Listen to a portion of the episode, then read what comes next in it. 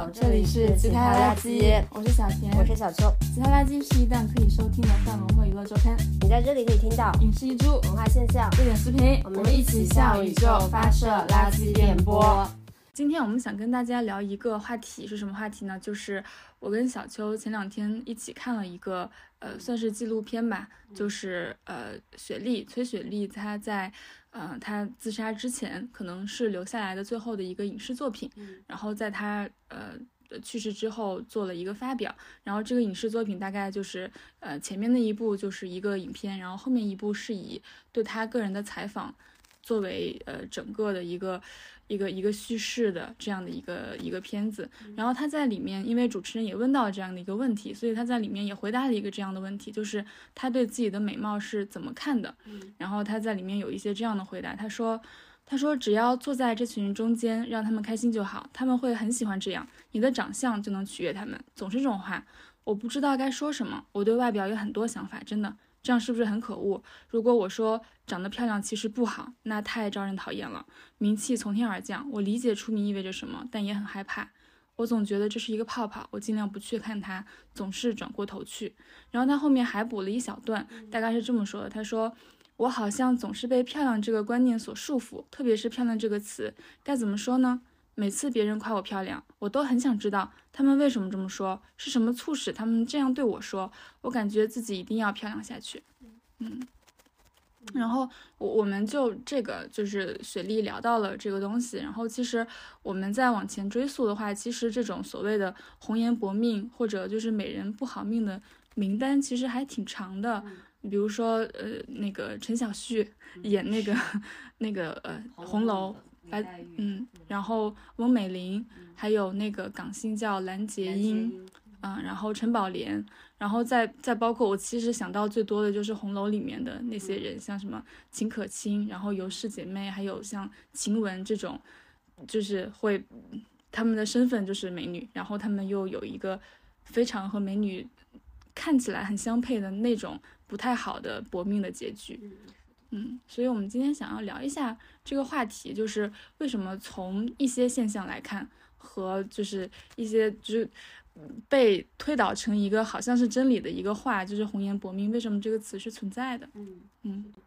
可是我觉得这个它，嗯，我们刚刚讲到的很多是明星嘛，嗯，因为其实明星他一方面他当然有，就是他是曝光到大众面前的，但另外一方面他们其实都是在美女里面算，嗯。相对好一点的人了，因为他们至少他们的美貌，嗯，比较快速的变现成了这种注意力跟一种被观赏的东西。嗯嗯嗯。但是就是我想这个东西的时候，我也回忆了一下我从小到大就是见过的那种美人校花 级别的，就是那种全校的人都会到这个人的班上去看的那种美女。嗯。我就想了一下，我就是浅浅观察到他们的一些情况吧。嗯。我觉得确实很多人在成长的过程里面。没有大家羡慕的那么顺遂，嗯，至少是这样的，嗯，而且如果我我不能去定义他们的生活是成功还是不成功，但是我确实能够感觉到美貌没有给他们带来，嗯，我这种肤浅的想象中和很多人的嫉妒中的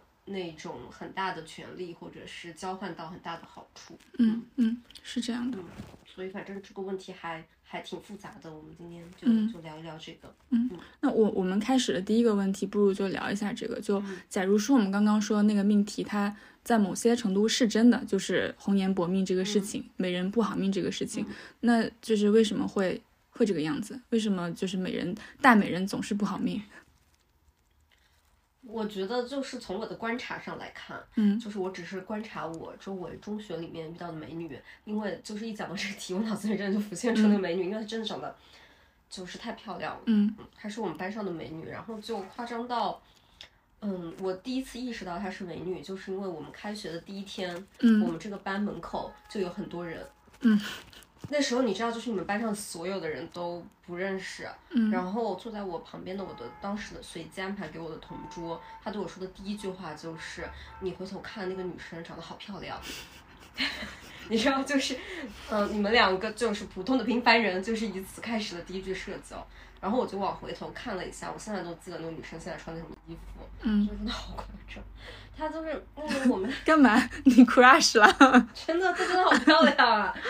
就是那个时候，因为我们是高一嘛，然后你大家其实不是很会打扮的情况，她穿了，她也不是真的会打扮，但是她穿了一身 all white，你知道吗？就是从里到外都是白色的衣服，白色的裤子，白色的靴子，然后一个白色的，就是那种像纱一样的穿在外面的那种那种东西，里面穿了一个白色吊带，外面 no no no，她不是公主，她走的是那种飒爽，就是美女风。然后最关键的事情就是她长得非常的立体，她的脸。所以你一看，你会觉得他很像一个，嗯，欧洲人，嗯，哦，然后我们全班的人都深深的被他吸引了。好，我知道这种长相很打眼的。对，然后因为他真的很打眼，然后那一天，嗯，我记得我们当时一起出操，去操场上参加那种集体的那种开学典礼的活动。我那次第一次就是意识到了美女她有多大的吸引力，以及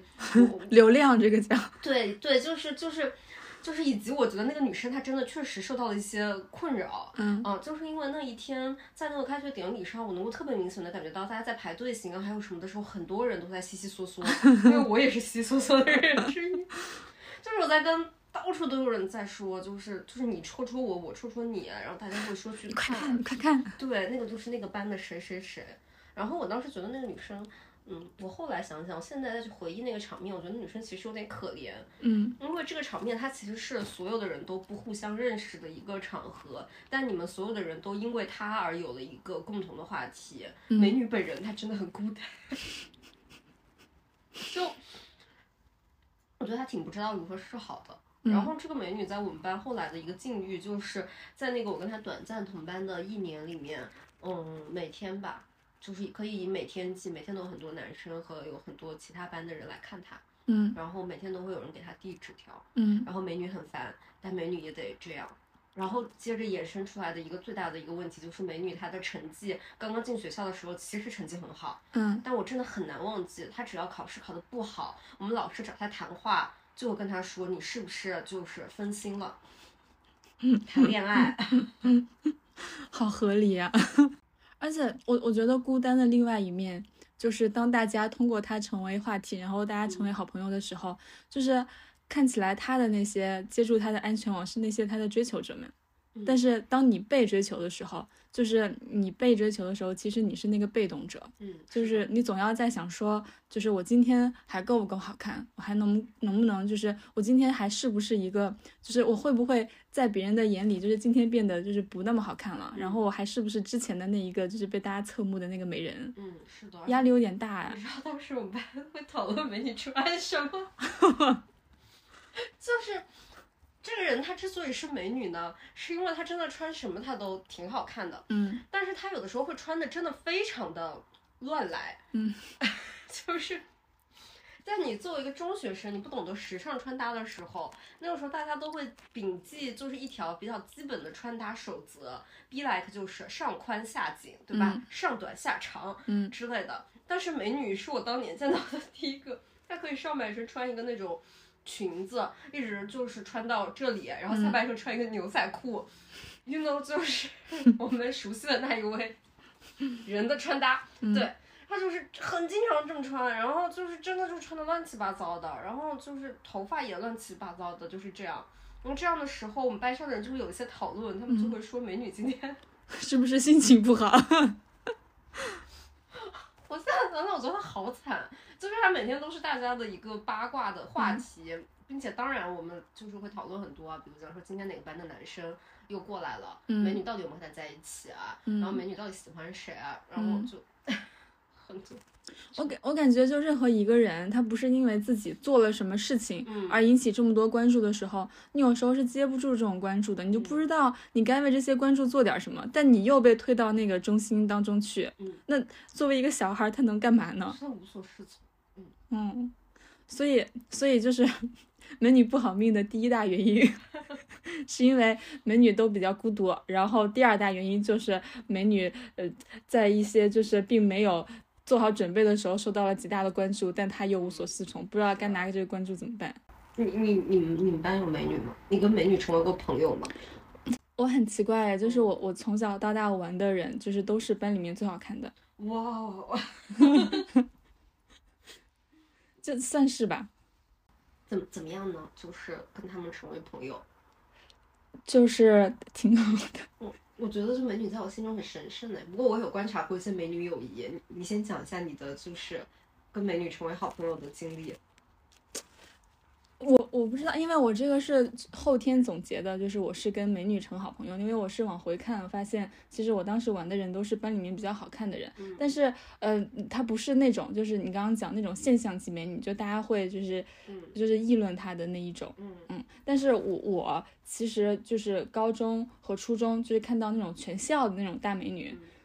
嗯，怎么讲嘞？就是我不知道是他们演绎了大家对她的期待。还是就是刚好他们的个性是那个样子的，就是他们刚好是我当时在学校里面能够见到的，就是最大四的谈恋爱的人，然后最容易被和这种所谓的那种校园桃色新闻挂钩起来的人。嗯，我们班的美女也是，嗯，而且我们班是著名的美女班，就是全校最漂亮的两个美女都在我们班。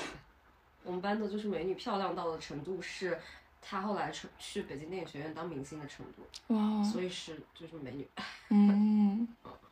然后这两个最漂亮的美女都在我们班，然后这两个美女，你知道，经常大家对她的议论就是还会讨论我们班上两个美女，把她们强行的进行比较，到底谁更漂亮？对，而且这两个美女是，至少是我们看来的好朋友，嗯她们就是到处，他们会非常经常的在一起。当时我会就是讲我对美女友谊的观察，就是我也觉得这点很奇怪，因为我刚刚说的那个欧洲大美女呢，嗯就是立体大美女，她是一个。嗯，就是你跟她真的接触之后，所有人都会由衷的感叹：天呐，她是美女，她性格又这么好，怎么世界上会有这么完美的人？嗯，她她就是这样的，她的性格非常的嗯爽快，嗯。就是她不像大家想象中的，比如讲说我是一个大美女，然后我很有偶像包袱啊，然后我很怎么样的那种，或者比较颐指气使的那对对对种，或者我很高贵什么的，然后这就会导致她是个美女，然后她又这么好，然后你作为她的。嗯就是首先就是作为我们这种嗯、呃、那种长相普通的平凡小孩，嗯，就是你会有一种隐隐的想要接近她，但是又很害怕。就这个人没有破绽怎么？对，所以我记得特别清楚，当时我在我后座的这个同学吧，他就特别特别喜欢那个美女，他每天都在跟我讨论如何攻略美女。男生女生呢女？生，嗯他每天都很想要跟美女成为好朋友，然后他就学了一个办法，这件事还很好笑，现在看来就是拍照，嗯就这个女生特别特别会拍照，她是后来甚至靠这个成为她的一个小的副业，但是她当时学拍照是为了拍美女，是为了跟美女成为好朋友。嗯，懂了。然后到后来真的就是跟这个美女成为了好朋友，之后她每天都会与我分享一些美女的美丽秘辛和美女最近有什么男生来追求她。然后我也从他那里得到了一个就是新鲜的资讯，嗯就是嗯，美女真的很孤单，嗯对因为首先美女跟他之间的相处完全是我的这个同学单方面追求的结果，嗯他们两个人其实没有任何的真的共同的话题，嗯然后作为当时班上的一个座位的分布，也是吧。美女个子很高，所以美女坐在很后面，然后我们个子比较矮，我们都坐在前面，然后就就各方面都挺不同的两个人，但是就是因为好看，嗯然后又是因为她很主动，同时我觉得这个女生确实人非常的好，所以给了美女很大的安全感。美女嗯当时就是什么事情都跟她一个人倾吐。有些事我不记得了，但是我记得我当时常常有个感觉，就是天呐，她连这都跟你讲，就是都讲出什么家里的财产啊，什么爸爸妈妈 真的很孤独哎，听起来。是的，除了学生时代之后的，就是工作之后，你有或者见到那种大人，嗯就真正的大人，不像我们这种，就是虽然长大了，但还不是大人的这种人的的美女，你有观察过吗？有哎，我还继续我继续观察了我的那个美女同学，因为她成为大人之后，我有就是努力的 follow 她的所有的社交媒体，嗯，我简直像一个美女 stalker。因为这个美女后来她的人生之路看起来非常顺遂，因为美女家里同时还非常的有钱，很夸张，她真的是，就是真的是就是一提到美女，我脑子里面全是她。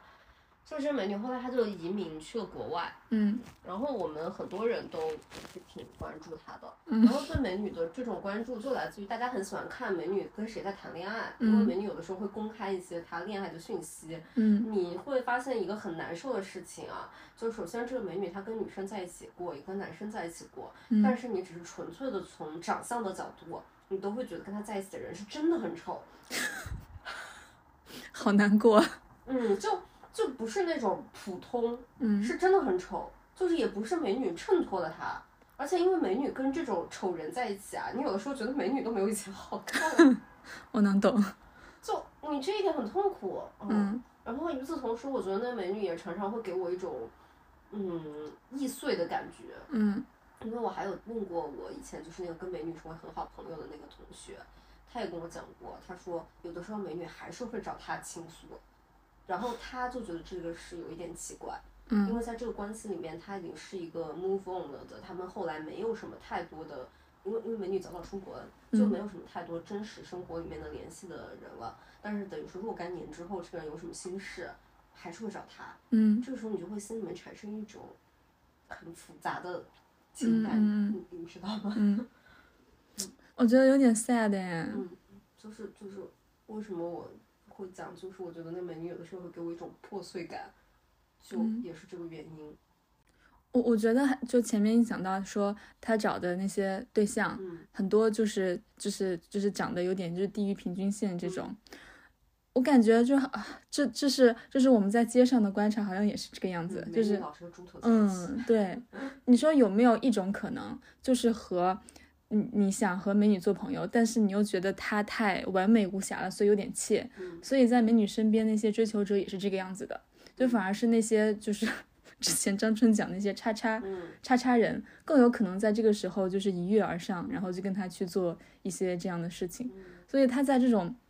友谊当中的顺位也是这个样子的。就比如说你们两个，你跟另外一个好朋友，你们两个是因为共同的兴趣、共同的情感很聊得来，然后两个人走到一起，所以后面你们可以同样的借助这样的东西，然后一起再往下走。但是对于美女来说，可能。对她来说，她那个就是友谊开始的地方，就是她的脸。是的，嗯，我有一种奇怪的感觉啊，我觉得很多就是我的观察里面的很多美女，她的关系都就是始于脸，然后也是终结于脸，就是就是他总是，嗯，因为长得好看这个东西它太显性了，它跟你人身上的很多美好的品质都有差别，嗯，就比如像说你这个人善良、热心、聪明。你都需要通过一定的时间才能发现，但美女就是那种，全校你只要看到她，你就会不由自主的想要接近的这种东西。这种动力它太太直接，它也会太快，它也会消失的很快。嗯。而且我感觉从这里面还有一个东西，我感觉美貌这个东西，如果我们把它看作资源的话，它的就是可以兑换的这个东西啊。它就是有一点日抛，嗯，就是它不是那种，嗯，怎么讲呢？就是你靠一个东西可以兑换到多次东西，多次兑换的这种，嗯，投资。尤其是你把刚刚我们为什么讲美女老是跟丑男在一起，我觉得也是因为这个原因。因为结婚这个事情对很多人而言，它也是就是一次的嘛，就是我要把这个事情搞成功，我的爱情也需要成功。然后在美女跟这个男生的这个婚配里面，它常常出现人的这个美貌。你只能一次兑换的，你只能一次兑换在这个婚姻里，你以后就不能再靠吸引，呃，比如讲异性。如果你已经是一个婚姻里的美女的话，你这个美貌就就就没有办法再兑换了。嗯。所以这个东西，这个东西作为一个资源的话，跟别的东西的其他资源比起来，它有一点，呃，就是没有那么划算的感觉。嗯。而且我我觉得还有另外一个，就是这种美貌的资源，它对任何人来说，就只要他有这个禀赋，他都会来的非常的早。然后他只要来的非常早的话，其实不管是你受训练的程度，还是你人格的成熟程度，都没有成熟到那种你能够立刻把它接到接住的那种，嗯，那种那种阶段上去。所以，我我觉得就是红颜薄命，它更危险的地方就是在于，嗯，比在比较年轻的时候就被当做性资源了，嗯嗯，然后你再去用这种性资源去做置换的时候，可能确实在某些。嗯，就是跨越的时候会比那种日复一日的苦工要要容易一些，但它的一个比较严重的代价就是就是美丽会 消失，会消散吧。就是它是有一种就是短时间享受，然后又短时间被甩下，然后你都没有反应过来，你觉得我什么都没有变，我脸还是这张脸，为什么一切都变得不太一样了？就它就是，哎，有一点像那个。不是时间的朋友，美丽有保质期是吧？对，就没有办法跟时间一起，就是做一个可能时间更长的、历时更久的那种 deal。嗯嗯。像我刚刚在想那个美丽，就是美貌这个东西它不可多次兑换的时候，我还立刻想到一个事情，就是美貌这个事情它有排他性的，嗯就是尤其是你。嗯，结婚或者说你在一个关系里面的时候，你美貌这个东西你就相当于被占有了，然后你一段在这个时间被占有的时候，它跟就是别的资源就就有就就就不太一样嘛。比如想说你是一个相对而言智商比较高的人，那你这个时候智商这个事情它是没有排他性的，你可以用这个事情赚钱，然后也可以用这个事情打工，也可以用这个事情玩弄感情，然后你同时做很多事，不会有人因为你呃就是被占用了，就是同时在做这些事而惩罚你。但是美貌的话，它很有可能会带来惩罚。嗯嗯嗯，就是嗯，如果你这个时候你还在想多次兑换你的美貌，比如想说我要用这个美貌获得 A 的感情，又要用这个美貌获得 B 的感情的时候，你很容易就是嗯遭致他们的就是各种这种惩罚性的报复。嗯，我我其实在在查这个的时候，我觉得就是那个苏青，他写过他写过一一一个一个短文，那个短文的名字就叫《论红颜薄命》，然后他中间就是有写过这么一段，我觉得他其实讲的跟我们刚刚讲的是有相似的地方的。他说，嗯、美貌与思虑常常是成反比的，不会思虑的人吃吃睡睡，跑跑跳跳。但便容易显得年轻好看，而一般男人又多赞美她的好看，而不提及她的无知，有时还会说无知更能显出娇憨，惹人爱怜。其实这句话不知害害坏了多少女子，于是于是他们只求娇憨，不敢多动脑筋，结果果然红颜了之后，薄命就不可避免，这是美人不能思想之物。这个时候我还想起来一个事情哎，嗯。我觉得美貌它不仅会带来，比如想说过多的追逐，就是所谓的你在年轻还没有能够接得住很多事情的时候，你就被陷入到太多的诱惑里面去。它也带来一个问题，就是嗯，一个大美女真的很难有就是好朋友，嗯。就是它会存在一个女生之间的嫉妒和这种遥遥远观，嗯。呃，觉得你这么漂亮，你一定会拥有很多东西吧，这样的预设。嗯，是的，是的，我想想，我光看美女的时候，我心里面也会忍不住有这种想法。而且我觉得这个东西它也会有一定的演变吧，就是我们当时的这些零零散散的想法，在中学里面，嗯，我觉得在当时我的环境里面，它大多是无害的，嗯也就是大家只是喜欢八卦美女今天穿了什么，美女今天有没有谈恋爱这种事情。但是它往后的时候，它有的时候会变得很恶化，嗯比如讲在有的地方，它可能会成为一种霸凌，就嗯是、呃针对美女的这个东西。然后你再往后，在职场里面，很多时候它就会演化成造黄谣。嗯呃一个人长得特别漂亮，她能力又很好，那她一定不是能力好，她一定是靠她的美貌进行了 A B C D E 的置换。嗯，觉得就，哎呀，反正感觉美女的外部环境也挺惨的。你说这个东西是因为就是是因为她长得好看这件事情是长得太好看这件事情，还是说人在一个人群中就不能拔尖儿？嗯，我觉得这种嫉妒，就是如果说拔尖儿会带来过度的关注跟嫉妒的话，美貌作为一种资源，跟其他的拔尖的资源，它嗯也完全不一样。是的，我我觉得就是确实我们要聊回到这里，因为为什么美貌它作为一个资源不太一样，是因为现在在一个所谓的资本主义父权社会里面，美貌它就是更有可能会被当做一种性资源被追逐。嗯，然后这种性资源在这里的一个一个标价，它是非常粗鄙的，然后也是非常暴力的。它嗯，就是大家会就比如说呃某一个人在追逐一个一个一个一个人 A 在追逐 B 的时候，然后 B 是这个美人。就是他在追逐她的时候，很可能是所谓的就是抱得美人归的那种炫耀的那个成分，就是把这个性资源当做一个我达成了某个成就之后，我能够达成另外的一个成就的一个一个一个基石一样的东西，就是好像美是促进炫耀的因素，而不是促进爱的因素。嗯，是的，它促进一种资源置换的。嗯而且，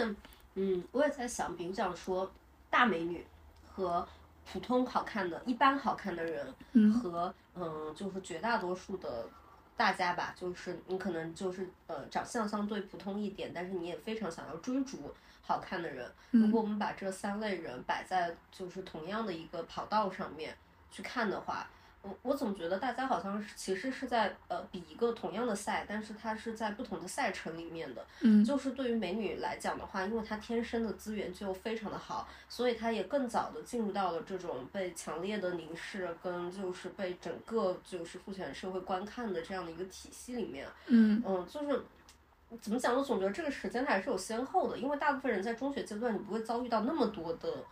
追逐吧，嗯然后你的这个追逐也不会那么的激烈。嗯，然后在这个三种这个东西的嗯比较里面，就他一直都有一种观念在。就好像后面有个鞭子一样在抽这三类人嘛，嗯每个人他都在抽说你要变得好看，你要变得好看，你才值得被爱；你要变得好看，你才值得被关注；你要变得好看，你才在这个社会上面有价值。然后在这个鞭子的鞭打里面，我以前总觉得好像是长相普通的人受到的鞭打是最猛烈的，因为你好像在拼命的努力，但是你也不知道你能不能达到一个人家美女的一丝一毫。嗯但后来我在想的时候，我觉得美女她都没有办法遇到那个长相普通人的那个处境，嗯她的人生没有就是体会过这种，嗯，就是没有怎么被凝视过的。相对而言，可以安静一点的，可以自己成长起来的这样的一个空间，她几乎一生都在这个空间里面。嗯，他其实就是生下来就是一个资源的获得者，对，而且这个资源的获得是不需要他做什么东西的。然后就这个就让我想起来之前大家不是很火的，一直都在说什么成为大妈、理解大妈、嗯羡慕大妈。嗯我觉得这个东西它就有一点像一个呃，把这个时间顺序反过来的一个东西。因为大家为什么会说什么羡慕大妈、理解大妈，是因为觉得在嗯大妈的那个所谓的阶段的话，你终于可以抛却这个社会对你的一切的观看，这个时候你终于从某种意义上可以想做什么就做什么，不再被认为是一个当做像性一样的客体在观看了。你在这个时候一定程度上获得了自己的这个这个主体，然后你你往回看，我觉得美女的生活，她就有一点这种感觉吧，她好像她的绝大多数的生活都处在这种持续性的被观看里，以至于她都没有感受到我不被观看是一种什么样的感受。你知道我还有一个观点，就是美女其实是一份工作，嗯而且这个工作是终身制的。嗯，大就美女工，嗯，就是只要你是一个美女，曾经被当做一个美女，以及大家就是都认为你是一个美女，你就是长时间都在这个美女的这个工作的岗位上，你就是没有办法下来。嗯你只要一下来的话，你就会变成那个所谓的红颜薄命的那一个人，就是你你变胖了，你变丑了，然后你不再在乎自己的身材管理了，你都不需要真正的有你真正的生活的滑落，你只是要有容貌上的滑落，你就会成为大家口中的失败者，嗯因为你没有履行好你工作的岗位的职责。嗯，而且美女几乎都会成为他们一生的工作，哎，嗯，就我觉得就是一生的工作。就是看蓝洁瑛的那个经历，其实就挺明显的。嗯，就是从出道开始，作为一个美女，然后她又一直亮绝五台对山。啊、然后就是一直都觉得她很漂亮，然后她后来的一生的影视生涯，她也一直非常难以转型吧。所有人都说你是花瓶啊什么的，就是你很好看。然后在后来，大家对她的所有的港媒这么多年的追踪报道里面，聚焦的也全部都是她的脚瘸了，然后他是不是一个人深夜在家里大叫，然后头发很白，然后身上很多皱纹。总之就是聚焦的一切都是他容貌上面显现的变化，没有人嗯真正的在关心他这么多年，就是在遭遇一些什么事情。嗯，我我记得当时港媒有一个，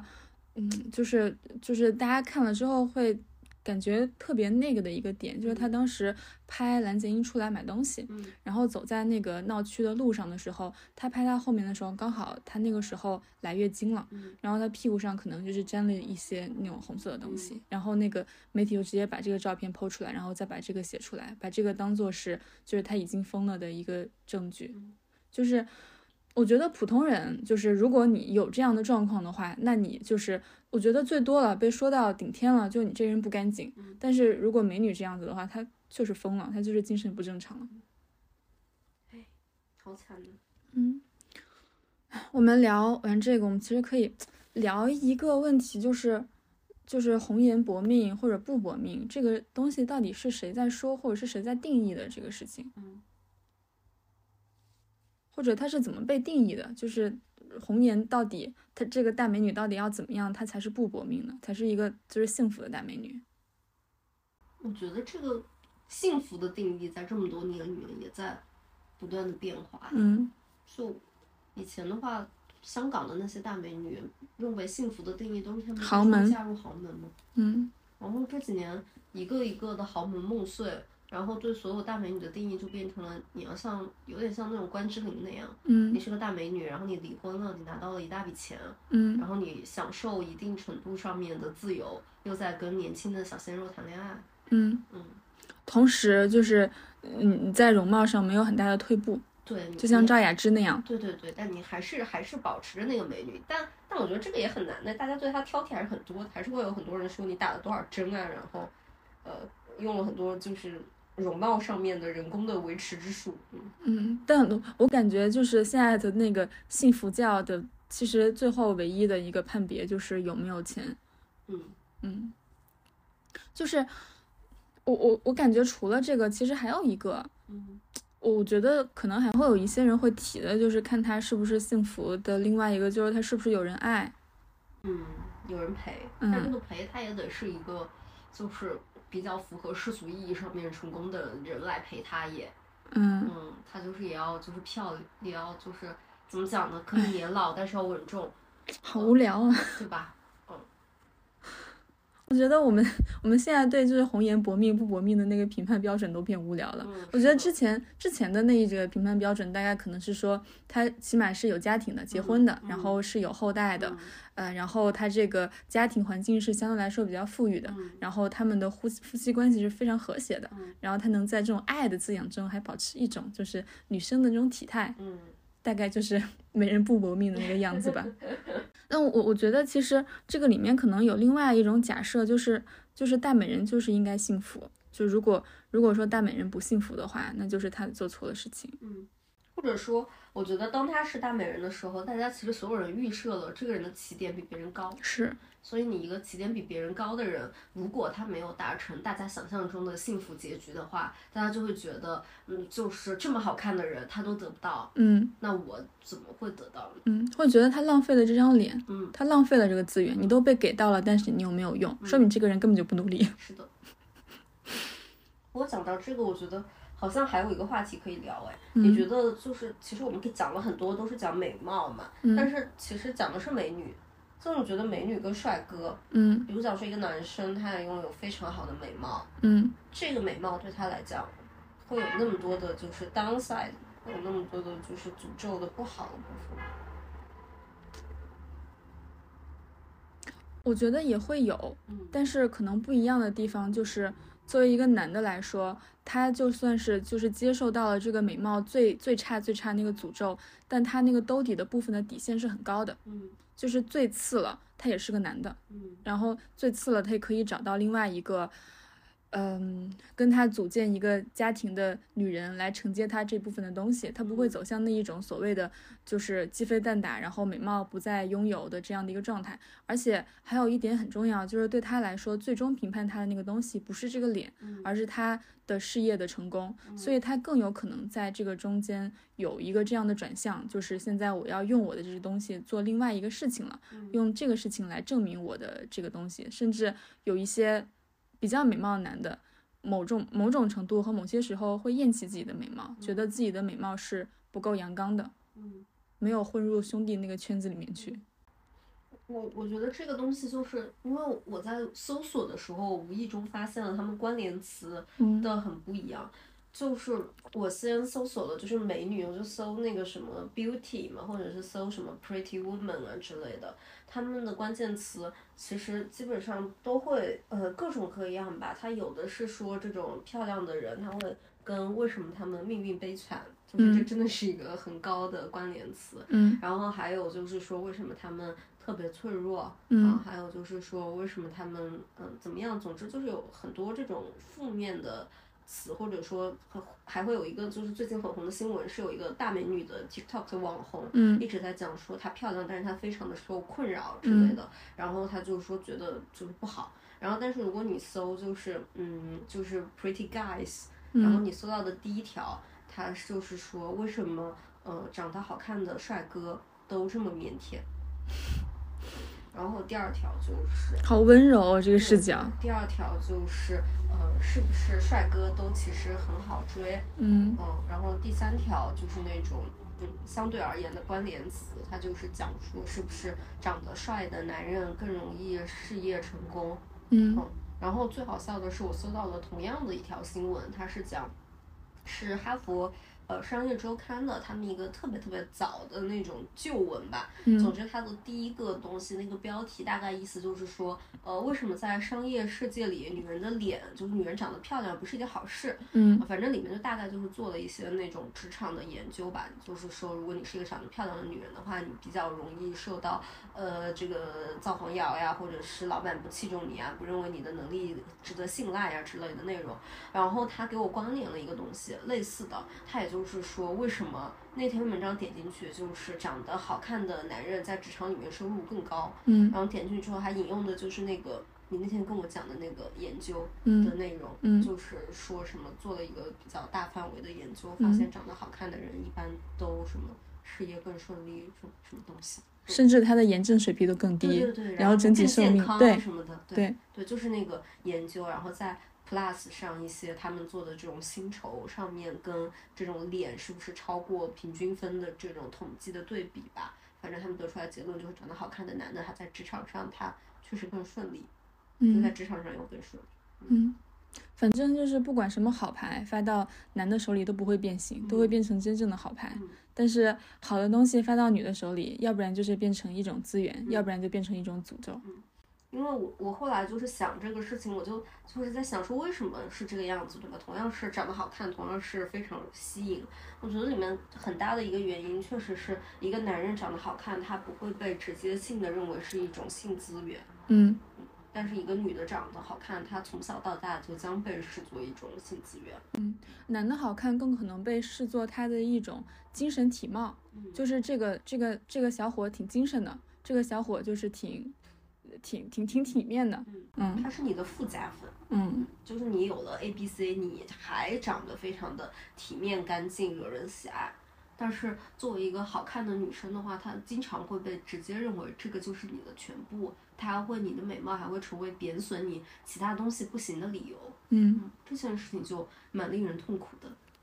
我我我想起来，就是之前那个杨笠在讲脱口秀的时候，她其实讲过这么一段，原文我不记了，大概就是说。说就是就我长得就还行，还挺好看的，但是还没有好看到那种能让你忽略我的才华的地步，大概就是这样子吧。是的，嗯，哎，我我我觉得我们聊到这里，其实还可以聊一下，就是就是除了这种红颜薄命和女性悲剧之外的另外一面，就是就是会不会有一种就是参照失衡的这错觉？就比如说就比如说之前那个段子里面的，就是楼兰的。干尸三号其实 根本就没被看到。楼兰干尸三号跟美女娘娘的那个段子。嗯嗯嗯。我我其实看到我看到就是苏青写那个红颜薄命的时候，他后面也写了这么这么一段儿。他对于这种就是红颜薄命，其实整体那个态度是，就是不是很赞成的这个态度。我觉得这一段是他就是整体的那个态度最能够反映他的这这一段。他是这么说的，他说。至于薄命者，若非红颜，便无人说起，或说起而无人同情一节，这颇使我愤愤不平。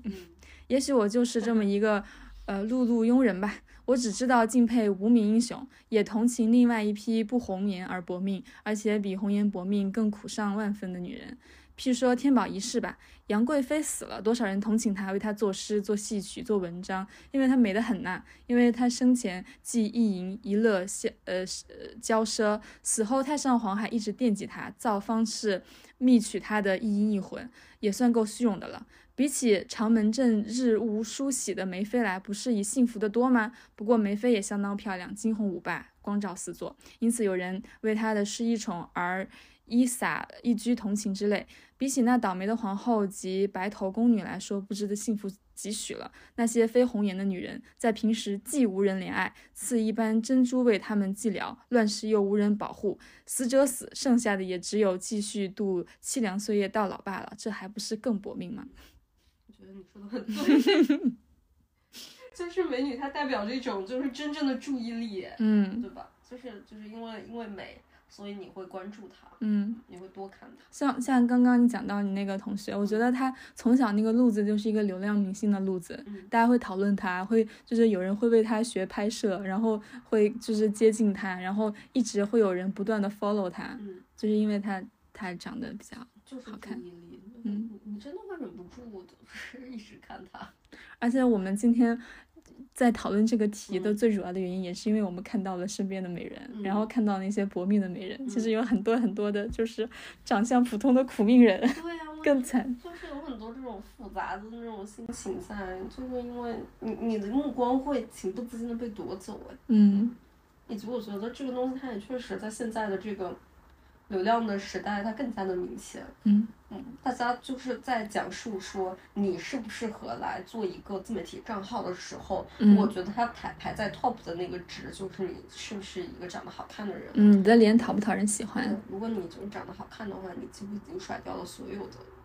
其他的优点了。嗯因为其他所有东西都可以替换掉啊，嗯对吧？你嗓音不好，你就用一个变声器嘛。嗯然后如果你没有观点，你就找一个团队嘛。嗯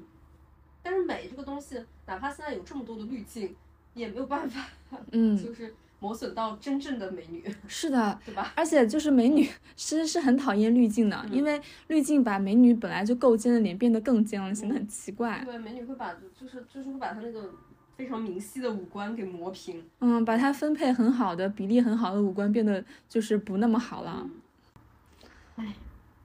不过你刚刚讲这个，就是说，嗯，我们关注了很多都是长得好看的人啊，就是薄命啊，没有看到更普通的。其实我觉得这个东西它也有也有一个叠加也，就比如嗯像我觉得家境贫寒嗯跟长得好看嗯，叠加在一起，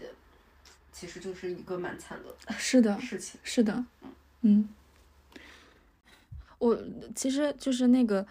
嗯，至至真理的雪莉那一段，它其实里面有写到一个东西，他是说他讲到一个东西，他说他刚进娱乐圈的时候，别人不停的告诉他一件事儿，他当时不觉得荒谬，但是后面他可能就是感觉这个东西不对，他是说你是一件产品，你必须成为面向公众最精美的一流产品，这就是你。就算大家嗯后来不说我是产品的时候，我也会把自己当做产品来对待。我必须做到他们希望那个样子，我不得不担心自己会失去产品价值。嗯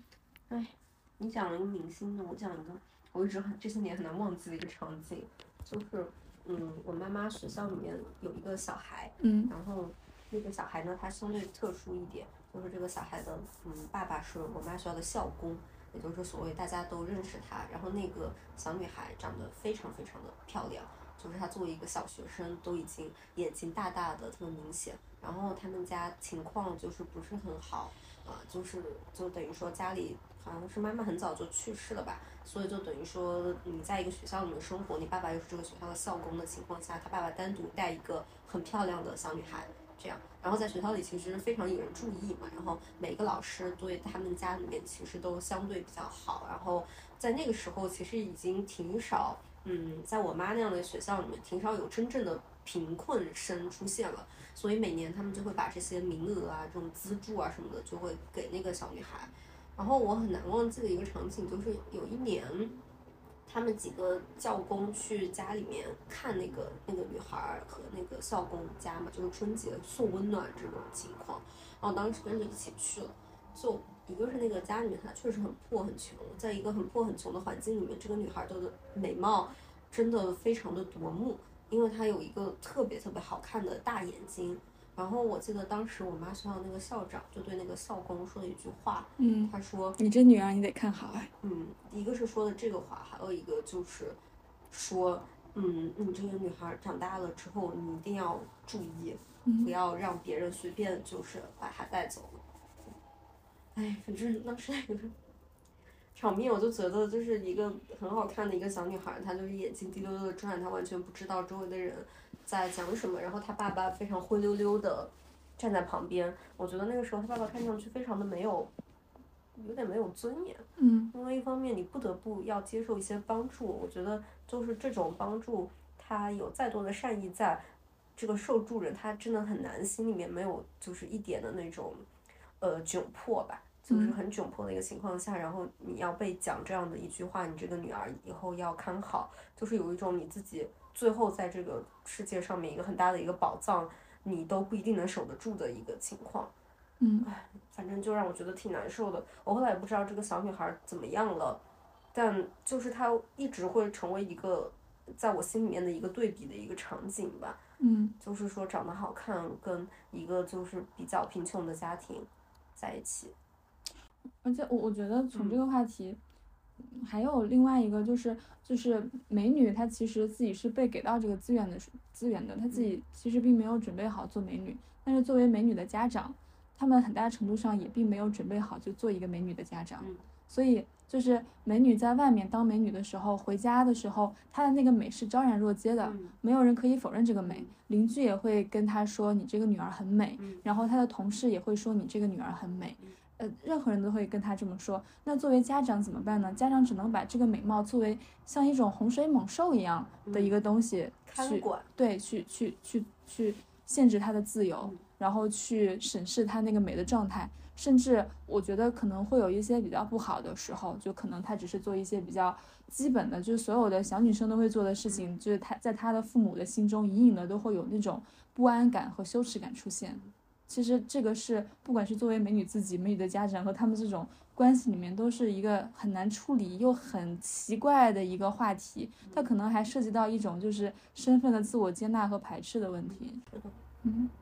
我又想起来一个事情，我们那个 就是成为明星的那个美女，嗯在我们上学的时候发生一件很神奇的事吧，就是那个美女平时是挺爱打扮的，嗯然后就是有一次她打扮的其实并不出格，因为美女家是开服装厂的，她只是嗯。穿的可能稍微的不那么像呃极其质朴的中学生嗯。而已。嗯，就是那一次，我们的班主任是一个那种比较保守的中年男人，嗯。就是那一天我正好撞见，就是班主任用一种非常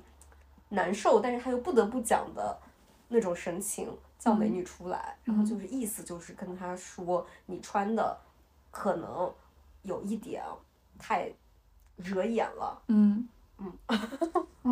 呀，就很像你刚刚说的那种场景，对吧？嗯就是你现在去想说，这个东西有什么问题呢？就是他只是像所有的人一样，就是打扮了一下自己，他的这种打扮也没有违规，也没有违反任何所谓校纪校规，他只是比别人要更加惹眼，那也没有办法呀，对吧？嗯然后你就会因为这个你太出挑了这件事情要遭受惩罚。嗯，你并没有做什么事情，但是你得 play low，嗯，就是在那边 装孙子，对，假装我其实我其实并不这么好看，嗯我其实没有那么漂亮，嗯，我不至于要吸引到这么多的注意力。对。然后一旦你又稍微的高调了一点，然后在学校里面你会被嗯打压的东西，当然就是成绩。你只嗯要稍微有一点点的这种行为上面的逾矩，老师会立刻就说你浮躁了吧，你分心了吧。或者我觉得还有另外一种，就是那种就真的长得非常好看的女孩儿。我觉得她在课堂里的时候受到的对待也是不太一样的。嗯就比如说，就是老师会跟我们，就是我们这些 ordinary people，就说你要好好学习。那你你不好好学习，你还能干什么？嗯那你要靠这个，最后你要嗯拿到一个什么什么东西。但是他看到美女没有在学习的时候，就大美女，然后没有在做那个时候，他自己在内心会有另外一个答案。他就在想说，就是就是可能这个人他有他另外的那个社会的那个阶梯要爬，嗯他可能跟你是不太一样的，所以他在面对同样的一群学生，然后他们在面对同样的课题的时候，他对两拨人那个态度就是截然不同。是的，嗯而且我觉得这种这种分化吧，它好像现在也越来越明显。就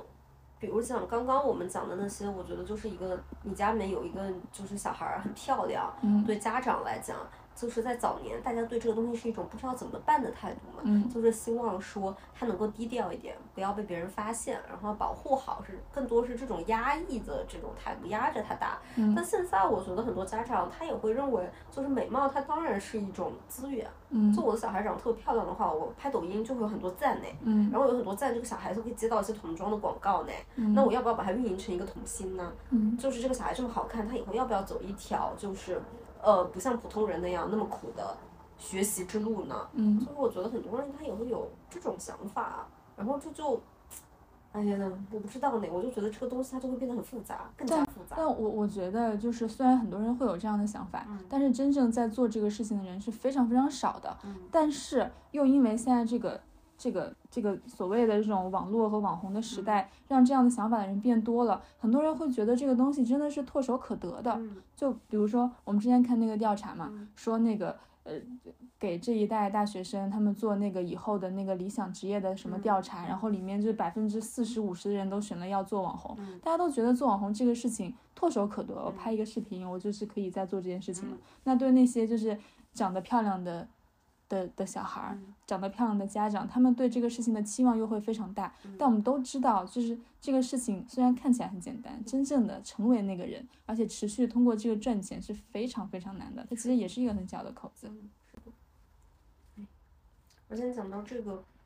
我就想，我就是想找一些跟就是红颜薄命相关的有关的数据的例证嘛。嗯我找了半天我没有找到，嗯但是我找到了一个类似的东西，它其实就是在讲说，他们就是统计一些呃各种各样的标准吧，就是就是比如讲一些非常显性的大家会认为不好的标准，比如讲年纪轻轻就自杀了。嗯啊这种类型，或者说吸毒了，或嗯者是入狱了，就是他们把这个作为一种就是 ends bad 的这种标准。嗯，他们其实发现到最后，大部分会归到这个里面的名人里面，呃，绝大多数都是同性，嗯，就是。